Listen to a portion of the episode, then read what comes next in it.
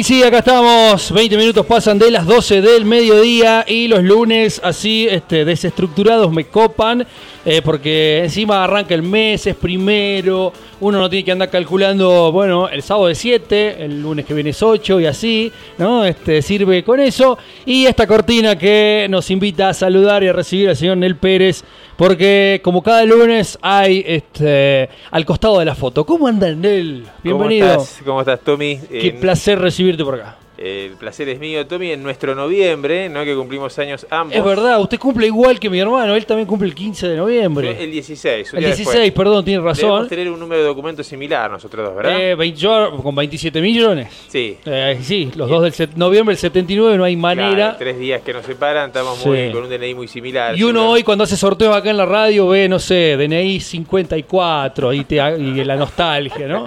Que ya ni sé cuántos años Claro, tienen. claro. O bueno, la típica, este, imagino, viste, cuando tenés que pedir documentos para mayores de 18. Y claro, ¿quién carajo sabe a partir de cuándo, de qué número, no? Este, tienen 18. Yo lo sabía cuando jugaba al fútbol, por Claro, ejemplo. en esa época. Categoría sexta y tanto, era clase, clase tanto, clase tanto, ¿no? Y tenía todo clarísimo. Pero llega un momento en la vida en que ya no es importante uno eso. le pierde. Y claro. Me pasó justamente este fin de semana, estoy escribiendo una nueva novela, que la protagonista es una mujer de 60 años, ¿no? Eh, nacida del año 61. Entonces quería poner su documento, eh, un número de documento que sea, viste, real de alguien nacido en ese año. Y no le quería pifiar. Y quise googlear, pero no era muy preciso del todo. Así que eh, le pregunté a mi esposa, ¿conocemos a alguien? Sí, mi tía es del 61, así que le mandó un mensaje, me pasó su DNI y puse su DNI exacto a Está la perfecto. ¿eh? Porque que- si, si no, también podríamos contactar al señor Fito Paif, aunque él es del 63. ¿no? Claro, Ya y lo le, le sabemos. bajamos ahí un par. Claro. Le mandamos un saludo a Fito que nos escucha desde Nos escucha Rosario porque siempre. siempre. estuvo cerca también. siempre está escuchándonos. Eh, y hablando de mujeres eh, protagonistas de la historia, hoy tenemos otra mujer protagonista pionera, ¿sí? en algo muy importante. Fue pionera en un aspecto quizás menor y luego en algo muy, muy, pero muy relevante. Hoy vamos a hablar de los refugios de Holanda, ¿sí? esa resistencia secreta al nazismo que se dio en Ámsterdam y en otros lugares de, Holanda o los Países Bajos, que, que aparentemente es como se debe decir correctamente. Eh, la protagonista se llama Corrie ten Boom, así se llamaba ella. Eh, la parte menor fue es que fue la primera relojera oficial de Holanda, ¿sí? allí por el siglo eh, comienzo del siglo XX, era, era una- un oficio de hombres, ella fue la primera mujer, pero esto no es lo que la hace hoy, la que hoy la trae a la columna de al costado de la foto en que podés dar, sino que ella fue la pionera ¿sí? en lo que fue la red de resistencia al nazismo, refugiando a judíos en hogares, ¿sí? como pasó en el caso de Ana Frank, que fue uno de los casos ¿sí? que en Holanda eh, fueron eh, refugiados en las Sí. propias casas de familia. Tengo una, una prima que tuvo la posibilidad de viajar y conocer ese lugar y, eh, y fue muy loco cuando al regresar este, me comentó que era impresionante cómo eh, sentía que ya había estado ahí, ¿no? Ese- al, al encontrarse ese lugar, porque este, mi hermano, eh, que es un lector pero insaciable, le había comentado respecto del diario de Ana Frank, que, Ajá. y le hizo todo Claro. como un recorrido, y cuando volvió dijo, qué impresionante este, el viaje de los libros, ¿no? Y, y- y en este caso transmitido por alguien que había leído el libro y que no conoce ese lugar, Claro. este, para, digo, para este, restablecer esa conexión con, Sí. con- con la literatura, ¿no? Que un poco esta, esta sección tiene. Exactamente, exactamente, eso es muy interesante. Antes que hablabas con eh, el entrevistado, el bajista de los Guasones de Montevideo, eh, también Sí. una de mis ciudades preferidas. Como no podía viajar por cuestión económica, la escribí, ¿no? Volví a vivirla en la literatura. Y en este caso, eh, como decías Tomás, del caso de Ana Frank, que fue también en Holanda, fue una de las tantas, uno de los tantos refugios, ese hogar al que haces mención, Tommy, y que relató tu hermano, conocido como la casa de atrás, ¿no? Así fue el, cómo, cómo se le llamaba a ese hogar. En el caso de Corrie ten Boom, a sus 48 años de edad y al ser testigo de lo que ocurría en Holanda bajo el régimen de- del nazismo, ¿sí? especialmente la implacable persecución a los judíos, ella decidió que debía hacer algo al respecto. ¿sí? Veía gente amiga, gente conocida ya cristiana, pero veía muchos amigos y gente de la colectividad judía como era perseguida. ¿no? Eh, se le ocurrió entonces eh, la forma de auxiliarlos, encontrando inmediato apoyo de parte de su padre, relojero también, y de sus hermanos. Eh, de esa manera ellos podrían así hacer una resistencia al nazismo sin violencia de por medio ¿sí? y de acuerdo a su fe cristiana. ¿no? Eh, ¿Cuál fue la idea de Corry? Bueno, eh, que la vivienda de la familia comenzara a utilizarse como refugio. Unas seis o siete personas podían esconderse allí prácticamente, sí, por, por lo que era el tamaño de la casa. Por lo general eran personas judías, como decíamos, y también miembros de la resistencia holandesa. En cada país europeo, la de Francia fue muy fuerte, la resistencia parisina y francesa a los nazis, hubo resistencia civil, digamos, más allá de lo que fue el conflicto bélico, a la avanzada nazi, ¿no? Boicots y demás. Eh, en algunas ocasiones se refugiaban por algunas horas ¿eh? para, escapar de la policía y en otros casos eh, se quedaban varios días, varios meses. El caso Ana Frank fue por años, ¿sí? fue un par de años. la idea se puso en marcha y la, bueno, la, la circulación de seres humanos perseguidos se convirtió en algo permanente. ¿no? Hay una frase del Talmud que es, es preferible contarse entre los perseguidos que entre los perseguidores. Es una gran frase. En este caso esto sucedía. Eh, los perseguidores en este caso eran los nazis, ¿verdad? Eh, en la segunda planta del edificio donde vivía la familia Tempum, ¿sí? en la propia habitación de Corry, se construyó un escondite, ¿eh? cuya entrada estaba disimulada por un armario que consistía en un espacio de alrededor de dos metros y medio. ¿sí? podía albergar como máximo a unas seis personas en forma simultánea, lo que sí debían permanecer de pie y sin moverse, ¿no? Era como algo eh, para, para un momento, ¿sí? Cada vez que sonaba la alarma, que era un pequeño timbre oculto eh, bajo la escalera, la gente disponía de más o menos un minuto para ir a ocultarse, es decir, estaban en la casa de los Tembum eh, y cuando sonaba la chicharra sabía que había venido la policía, que había algún sospechoso y pasaban todos a esconderse y allí se quedaban, ¿no? hasta que pasara el peligro en absoluto silencio y completa inmovilidad, obviamente. Esto aparte contaba con la ventaja que la relojería de la familia era una perfecta pantalla para estas actividades, ¿sí? ya que no era llamativo ni sospechoso eh, que entrara y saliera gente como cualquier negocio. Eh, entonces era especial esta, esta situación de los Tembun. Eh, Corey se encontró al frente de repente de una red formada ¿sí? que buscaba otras casas de holandeses que se arriesgaran, que fueran valientes y, que pudieran dar asilo a la gente eh, como ella misma lo hacía. Claro, que era, todo, era una jugada muy, este, muy complicada, digo, el albergar gente en tu casa, digo, de esa manera, eh, porque sabemos lo que son estos eh, terrorismos de Estado, ¿no? Tan espantosos, que este, no tienen contemplación absolutamente por nadie, ¿no? Cero, cero humanidad. ¿Qué le vas a pedir este, disculpas? No, no había manera. Era verdaderamente este, eh, una opción eh, humanitaria, ¿no? Donde ponías en juego tu vida, ni más ni menos. se jugaba en el pellejo, que después vamos a ver cómo fue el final de los Tembum, eh, que por ayudar justamente a judíos y a gente de la resistencia, terminaron también de, mala forma en campos de concentración, con muerte y demás. Eso lo vamos a ver, pero sí, exactamente, Tommy, era jugársela, ¿no? Era jugársela por un otro. Vamos a ver luego detalles de esto. Justo el otro día leí una nota a nivel local, ¿no? lo que fue la dictadura militar de, Arturo Puig, que él eh, escondió a varios perseguidos políticos, amigos, él y Selva Alemán, ¿no? su pareja, entre ellos Piero, ¿eh? el cantante Piero, que estuvo, eh, ese día lo iban a chupar y le avisa a la hermana y él se va corriendo a lo de Arturo Puig y ahí se queda refugiado varios días y Arturo Puig cuenta cuando lo llevé en el auto a Seiza, iba transpirando y temblando porque sabía que eso le podía costar la vida a él también y que después fue prohibido y estuvo en una lista negra por ayudar a Piero a escapar, ¿no? hablando de, refugiarse a nivel local. Eh, como decíamos, eh, se estima que de esta forma Corry salvó la vida de, unas, de unos 800 judíos al menos en su casa, ¿sí? entre toda la circulación que hubo en esos años de guerra además de numerosos integrantes de la resistencia holandesa y estudiantes que eran perseguidos porque se rehusaban a, colaborar con los nazis, ¿no? Llega después, obviamente, siempre hay un traidor, ¿no? Eh, eh, Grondona me mintió, Bilardo me traicionó, dijo nuestro querido Diego Armando Maradona, que también ha cumplido años eh, en el día de ayer. antes de ayer algo sucedió repentinamente que fueron que las actividades tuvieron que interrumpirse porque un día un hombre entró al negocio de los Tembum y le dijo a Corry que él y su esposa eran judíos y necesitaban dinero para sobornar a un policía. Eh, se ve que la policía siempre fue sobornable en todo momento de la historia, Tommy, no solo la bonaerense. Sí, es como una, este, claro, no solo la policía en Argentina, sino este, en el mundo. En el mundo y en toda época. ¿no? Eh, ella le respondió que sí, que podría conseguir el dinero, y ese mismo hombre fue quien, el 28 de febrero del 44, eh, los delató la Gestapo. ¿sí? La Gestapo sabemos que era la policía secreta de los nazis. Eh, sus agentes esperaron durante todo el día vigilando la relojería y detuvieron a cada una de las personas que se disponía a entrar.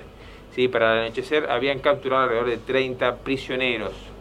Luego allanaron la casa, eh, donde arrestaron a Corrie, a su padre Casper y a sus hermanos, ¿sí? que eran, eran tres, William, Nolly y Betsy, y un sobrino y los condujeron a la cárcel de Shevingen. ¿sí? Acá estamos viendo la represalia ¿sí?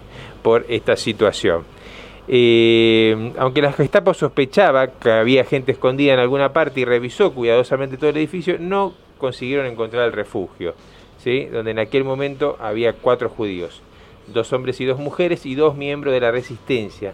Aunque la casa continuó bajo vigilancia, todos pudieron ser rescatados por otros integrantes de la red de Corrie. ¿sí? durante las 47 horas que pasaron antes que, los liberaran, ¿sí? se las arreglaron para permanecer quietos y silenciosos, prácticamente sin alimentos y sin agua. ¿no? El temor de ser atrapados implicaba la muerte automática en los campos de concentración nazis. ¿no? El padre de Corrie muere automáticamente, si al ser detenido tenía 84 años de edad, a los 10 días muere en la cárcel. ¿sí? eh, acá a lo que decía Tomás de las consecuencias del riesgo de ser atrapados, ¿no? Automáticamente ya el padre murió pocos días después. Coro y su hermana estuvieron en tres prisiones diferentes durante los siguientes 10 meses después del arresto, hasta que fueron enviados al campo de concentración de Ravensbrück, ¿sí? cerca de Berlín, en Alemania. La hermana muere, ¿sí? también a los pocos días de llegar ahí, eh, y el hermano, eh, eh, cuyo único crimen había sido colaborar con la resistencia, ¿sí? también muere en la cárcel, ¿sí? poquitos días después.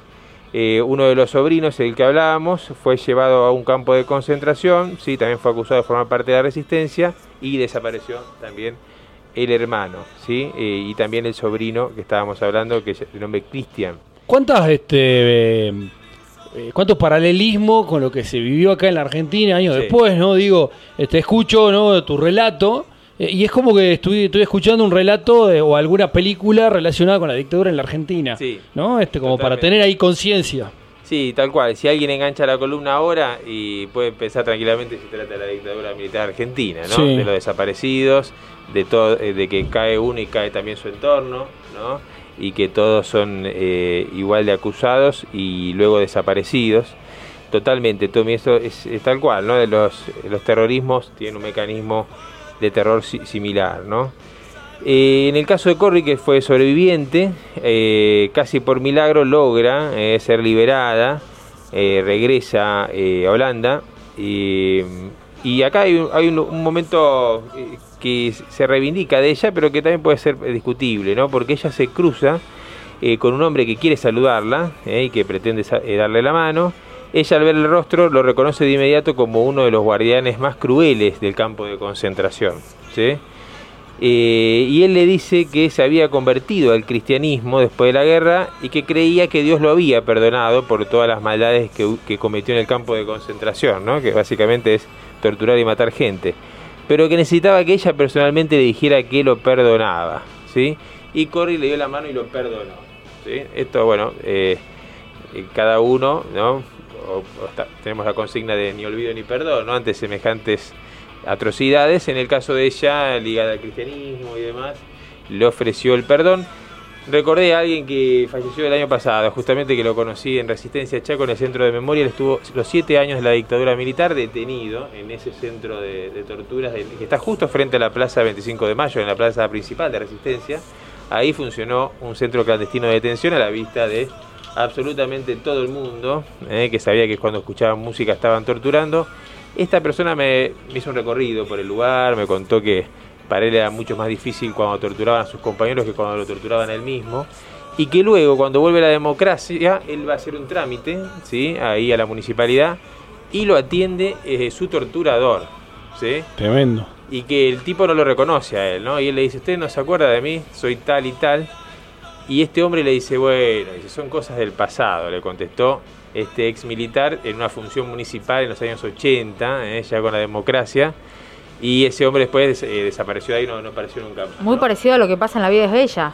No sé si se acuerdan cuando eh, entre artilugios que hacía el actor principal para mantenerse con vida, para mantener con vida a su familia, muy emocionante, mucho de lo que se muestra en la peli, para proteger a su hijo también, él termina siendo como un mozo de los militares que perseguían todo lo que tuvo que ver con el movimiento y la masacre horrible nazi, y algo así también le responde el militar este, eh, que le gustaba mucho la bebida, entonces estaba en ese contexto de bebida, de cena, y le dice, por favor, vení para acá con un código, porque tampoco podían hablar con lo que debería ser la servidumbre. Claro. Y eh, este actor principal de La vida es bella, que todos lo conocemos, eh, ilusionado, se entiende, como para ver si zafaba de algo, ¿no?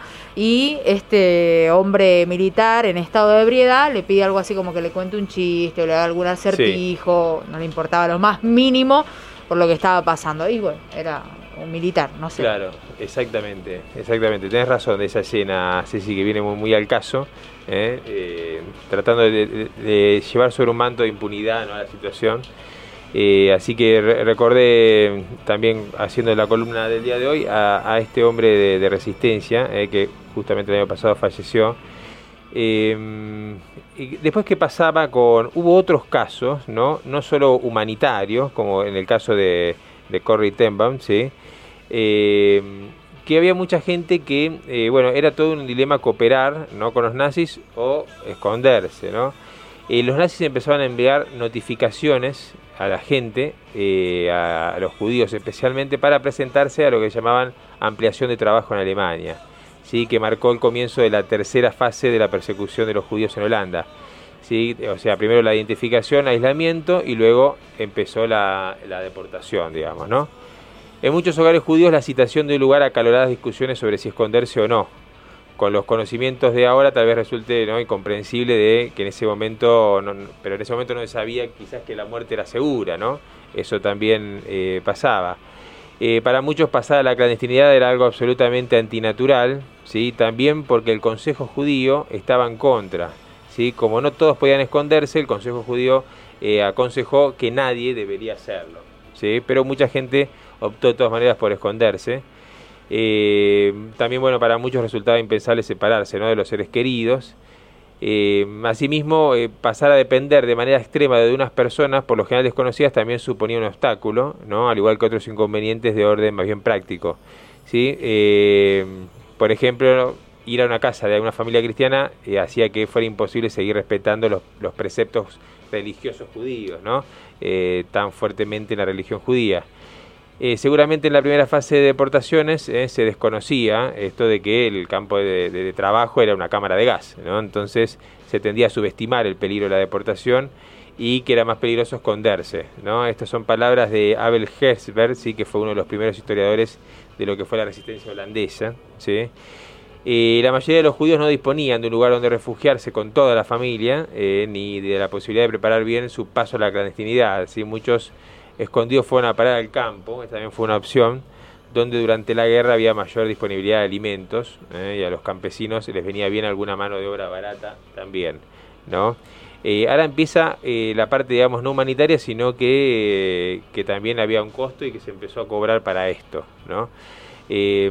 porque además de un buen corazón también hacía falta naturalmente recursos y las retribuciones exigidas variaban considerablemente unos florines holandeses por día era una cifra bastante normal, pero se conocen casos donde se pedían hasta mil florines por mes por un cuartito en un desván de una granja, por ejemplo, que sería un equivalente a mil euros de ahora, más o menos, mil florines de aquella época.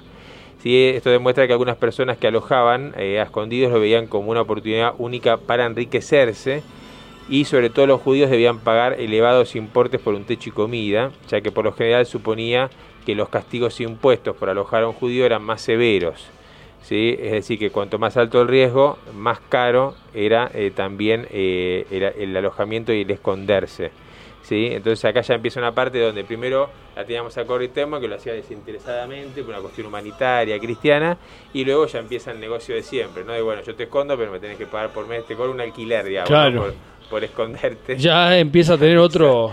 empieza la rosca, Tommy, eh, de todas maneras, más allá de la plata que tenían que pagar, eh, siempre era, era muy difícil esconderse, eh, encontrar un lugar indicado eh, y además, bueno, para esconder a toda la familia, porque por lo general tenían que dividirse y enviar a los hijos, a los chicos a otros lugares.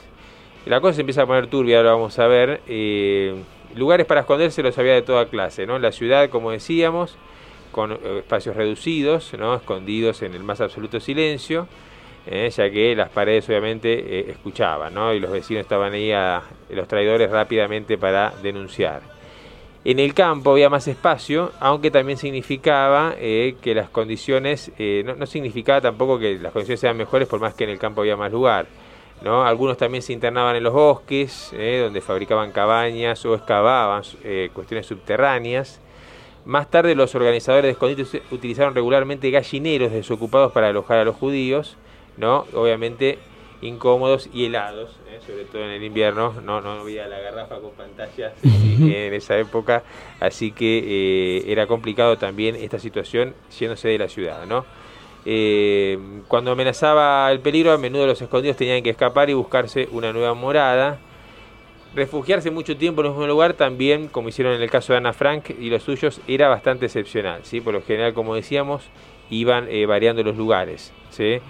Eh, obviamente el hambre era moneda corriente, como pasó también en el relato que hablábamos, Tommy, de la casa de atrás, de la familia Frank. También hubo mucha escasez y falta de alimento, sobre todo en los últimos años de la guerra. Eh, después, bueno, obviamente mentalmente también era extenuante, ¿no? Psicológicamente la monotonía, el aburrimiento, ¿no? De estar en, esa soledad. Y bueno, muchos niños judíos fueron a parar eh, sin sus padres a hogares de familias campesinas cristianas con costumbres totalmente diferentes. Eh, después también, acá empieza la parte que decíamos más turbia, cómo podía darse la relación entre los escondidos y sus protectores, ¿no? Porque el que está escondido ahí, y más si son niños, están en una completa vulnerabilidad porque están en un lugar donde están en la clandestinidad, ¿no? desamparados, y dependen del otro que los está eh, escondiendo. ¿no? Eh, y, hay muchos relatos. Una, doble este, situación. Doble situación, claro, eh, complicada y de miseria. Y hay muchos casos también que daba pie a situaciones de, de, explotación laboral o incluso de abuso sexual. ¿sí? Hay muchos relatos también en este sentido sobre todo padecido por, por niños y niñas. Eh, el horror este, representado en todas sus formas, ¿no? de alguna manera. Y multiplicado, ¿no? Porque, o sea, te escapas de, los malos y el que te protege supuestamente tiene que esconder, también eh, abusa de, tu persona. O sea que es doble eh, el sufrimiento y la miseria vivida.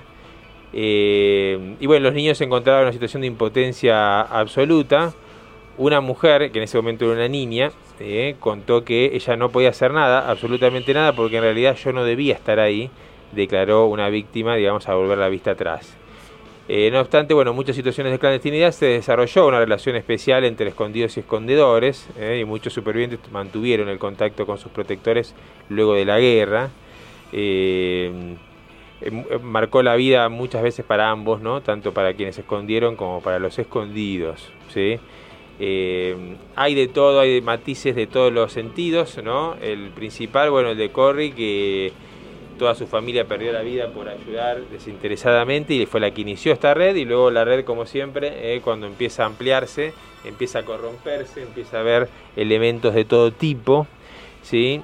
Y eh, después traje una pequeña historia desde el otro lado, digamos que hay una foto también muy interesante de una gran bomba en el País Vasco, incrustada, que no se detonó. Y Galeano es un muy lindo relato en ese sentido, eh, porque digamos, uno siempre relaciona automáticamente el nazismo con los alemanes, ¿no? con todos los alemanes, pero también internamente, de forma intestina, hubo alemanes que eran contrarios al régimen nazi y que también trataron de boicotearlo, de resistir.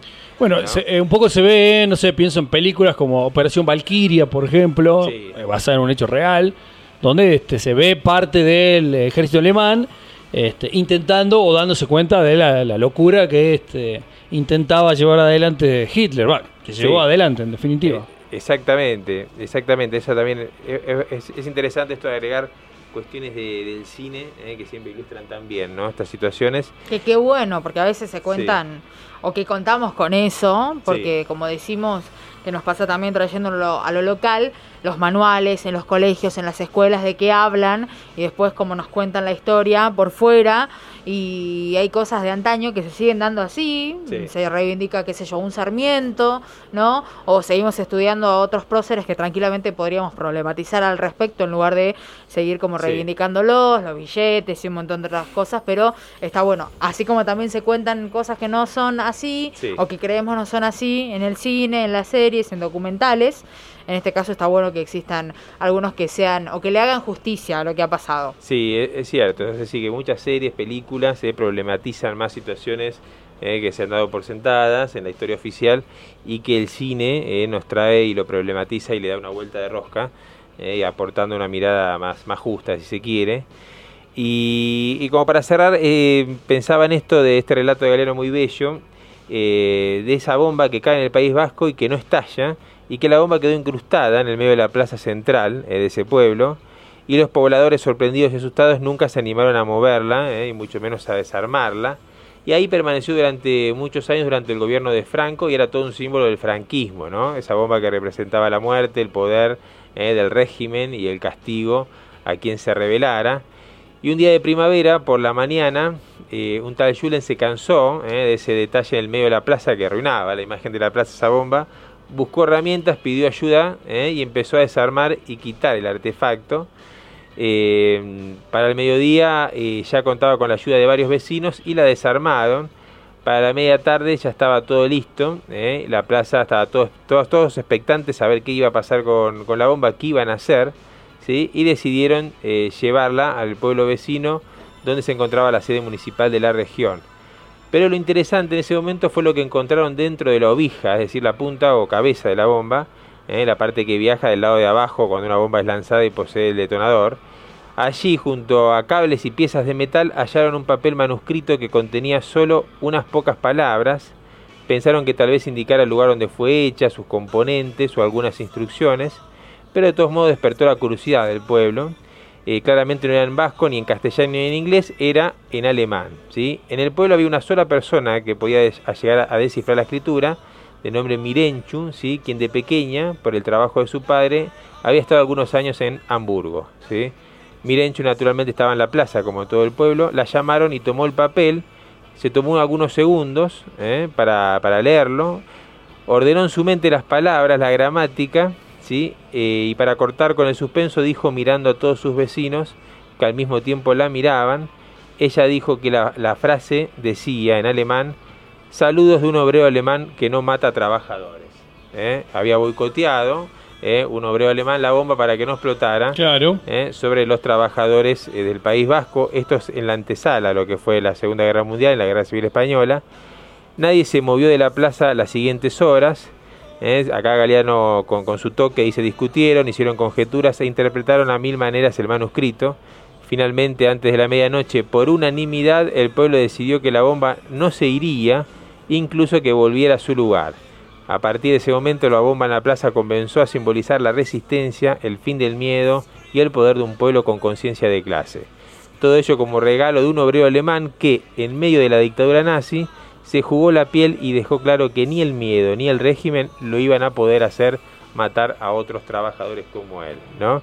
Una pequeña historia eh, con un toque de galeano, también para ilustrar un poco la conciencia de clase, también dentro de, la barbarie de, la guerra y dentro de un régimen como, como el nazi. ¿no?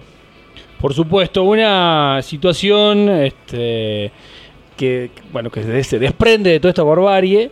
¿no? Y nos traes ahí esa, eso que pasaba al costadito, ¿no? Con gente que refugiaba justamente a, eh, a personas que escapaban de este régimen y lamentablemente, ¿no? Los casos en los cuales, este, como decíamos, se paga con la vida, ¿no? También esa situación. Para reflexionar una etapa horrorosa de, la historia de la humanidad, que ha tenido y muchas, eh, y también ese paralelo con lo que pasó acá en la Argentina, ¿no? Este, imposible no, no pensarlo tampoco. Totalmente, Tommy nos deja muchas, muchas reflexiones ahí latentes ¿eh? para seguir pensando y pensándonos. Eh, y bueno, aportando ahí un poquitito ahí desde, ese costado, ¿no? De ese costado de, la foto. Por supuesto, como siempre, el señor Nel Pérez aquí acompañándonos, ¿no? Con este al costado de la foto.